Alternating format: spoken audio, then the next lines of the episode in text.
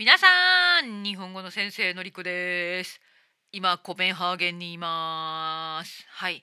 年末ね、まあ、クリスマスにかけて、まあ、12月の話なんですけどコペンハーゲンに来ています。はい。皆さんこれを聞くのは1月なんですが今録音しているのはデンマークのコペンハーゲンのホテルの部屋からということで皆さん音質が悪いです。いつもとマイクも違います。部屋も違いますけど我慢してください。こんなことがあってもいいと思います。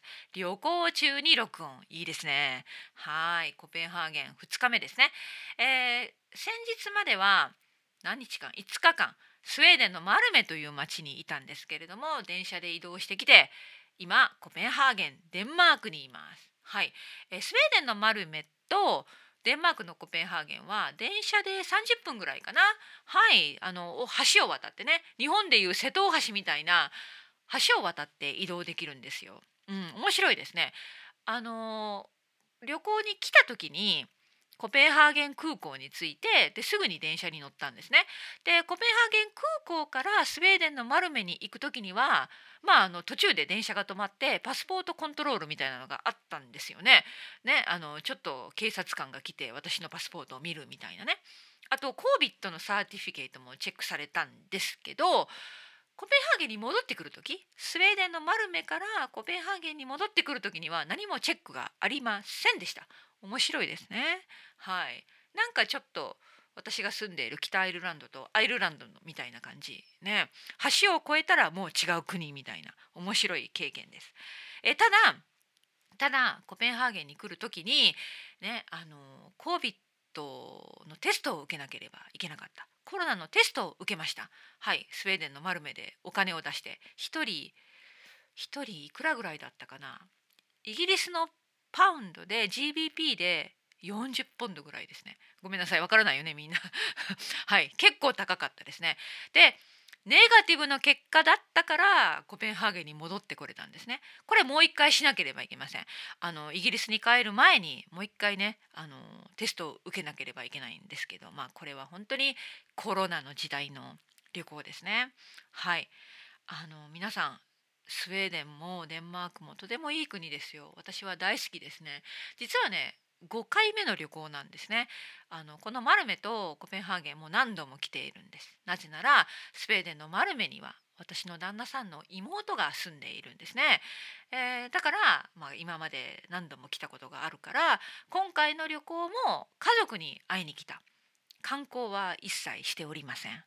はい、でもね何度来ても雰囲気がいい私は大好きですねおすすめですでもねやっぱり物価が高いかな。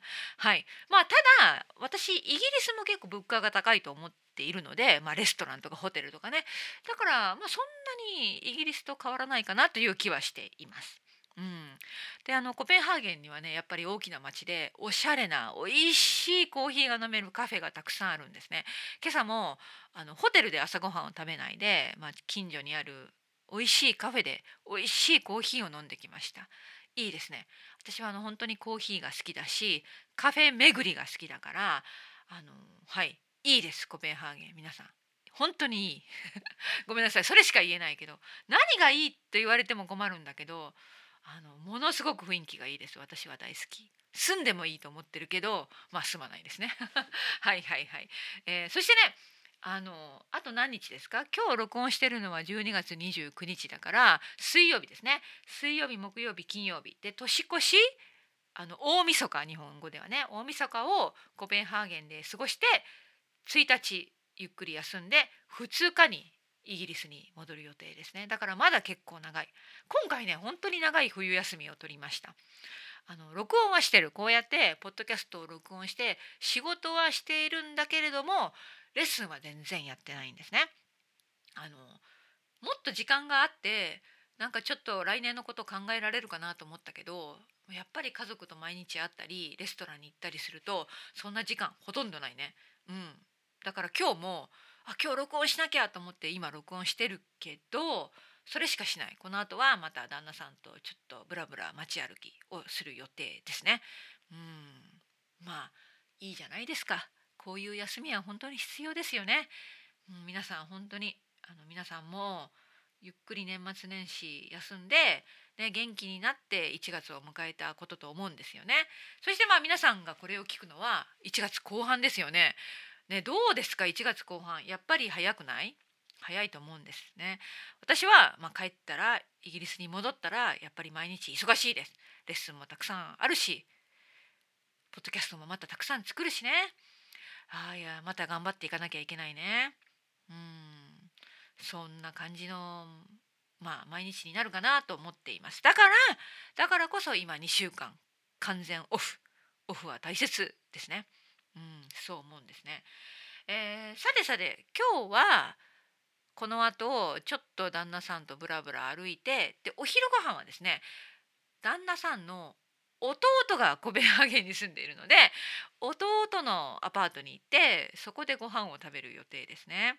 えー、面白いでしょ？旦那さんは3人兄弟で3人とも、まあ、ヨーロッパにいるんですね。スウェーデンとデンマークと、まあ、旦那さんはイギリス。面白いです。でもご両親はペルーにいるんですよね。私の家族はみんな日本です。私以外みんな日本にいます。日本の岡山に住んでるんだけどね。うん、さて何を話したいのかよくわからなかったけれども、まあ、旅行はいいよっていう話だけれどもコロナだからものすごいストレスはあります皆さん。やっぱり心配でしょ？旅行中病気になりたくないし、ね、もし病気になったら帰れないしストレスはあります。いろんな手続きもしなきゃいけない。でもねこれからの時代これがっていうかもうすでにコロナの時代これは普通なんですよね。うん、だから私はあのもう今すぐにでも日本に帰りたいと思ってるんだけど両親に会いに行きたいと思ってるんだけどあのこのコロナ禍の旅行ねこのストレス新しいストレスになれなきゃいけないですね。で飛行機の中でもマスクをずっとしなきゃいけないしあただただこれは面白いちょっと皆さんあのスウェーデンで思ったんだけど誰一人マスクしてませんね。まあ誰一人って言ったらあれだけど99%マスクしてないんですよ。本当に。でこれはスウェーデンってあの皆さんご存知だと思うんだけどロックダウンを一回もしなかった国じゃないですか。でちょっと特別な国になってしまってるね。でこのオミクロンが流行っているにもかかわらずマスクはしてないんですみんな。でマスクをつけてるのは私だけ。面白いですね。うん、で旦那さんは最初してたけど途中で諦めました。旦那さんももうマスクを途中からしてなかった。スウェーデンでは。でもちろん電車に乗る時はしなきゃいけないっていうルールがあるんだけど普段ねでレストランの中もしてないし街歩きでも誰一人99%マスクをしてないんです。これはね新鮮な経験でした。北アイルランドの私が住んでるベルファストはまだまだ結構してるんですよねであのしてない人ももちろんいるんだけどしてる人のが多いと思いますうんで日本だと多分99%いや99.9999%の人がマスクをしているじゃないですか。でソーシャルプレッシャーもあるから絶対しなきゃいけないっていう雰囲気でしょ。でもスウェーデンは違うんですね。はい。で私は最初ちょっとそれにビビった。ビビった。えなんでこいつらしてないの？みたいな。大丈夫なの？って思ったけどそれが普通なんですよ。本当。だから国によって考え方や文化が違うしあのマスクをしていないなんでしてないんだって責められない。だってそういう文化だから価値観だから。そういう経験ができたのは面白いなと思ったんです。でコペンハーゲンに来ました。コペンハーゲンではなんかマスクしなきゃいけないって聞いたんだけどやっぱり大体の人してないですね本当に。で私は自分の意思でやっぱりイギリスにちゃんと病気をしないで帰りたいからあのマスクをしてるんですけどあのただ私眼鏡してるじゃないですか。で眼鏡してて帽子かぶってマフラーして寒いとこの室内と外の温度差気温の差がものすごくあるから私の眼鏡が曇るんですね。でどんどん曇っていって前に何も見えなくなるんですよ。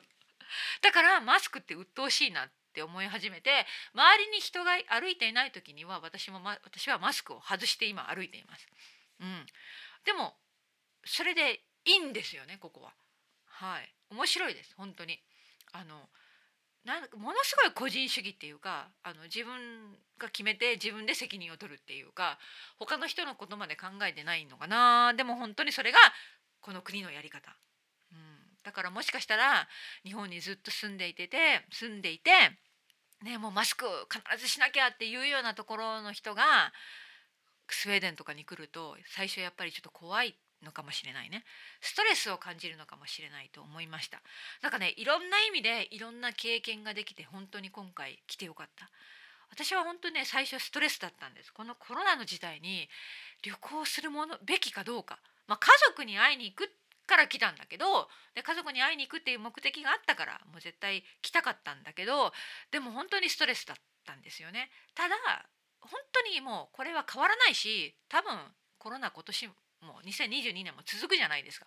だからあの一緒に生きていかなきゃいけないから一緒に生きていく中で旅行もしなきゃいけない、うん、だから、まあ、経験ができてよかったかな。ちょっと自信ができました。はい。あのどういうふうに気をつけるとかどういうふうに情報をチェックするとかあの分かったし自分とのストレスとも向き合ってでそのストレスに打ち勝って旅行を楽しめるようになってるというか、うんうん、だから、まあ、ちょっとした練習ですね。はい。あの大きい例えば日本に行くとか大きな旅行じゃないですか。私にとってね。だから、まあ、それの予行練習？準備？ができたかなって思っています。はい。ということで皆さんあのコペンハーゲンのホテルからお届けしました。本当に音質がいつもと違っていましたがごめんなさい。お許しください。じゃあまたねまたね。コペンハーゲンからバイバーイ。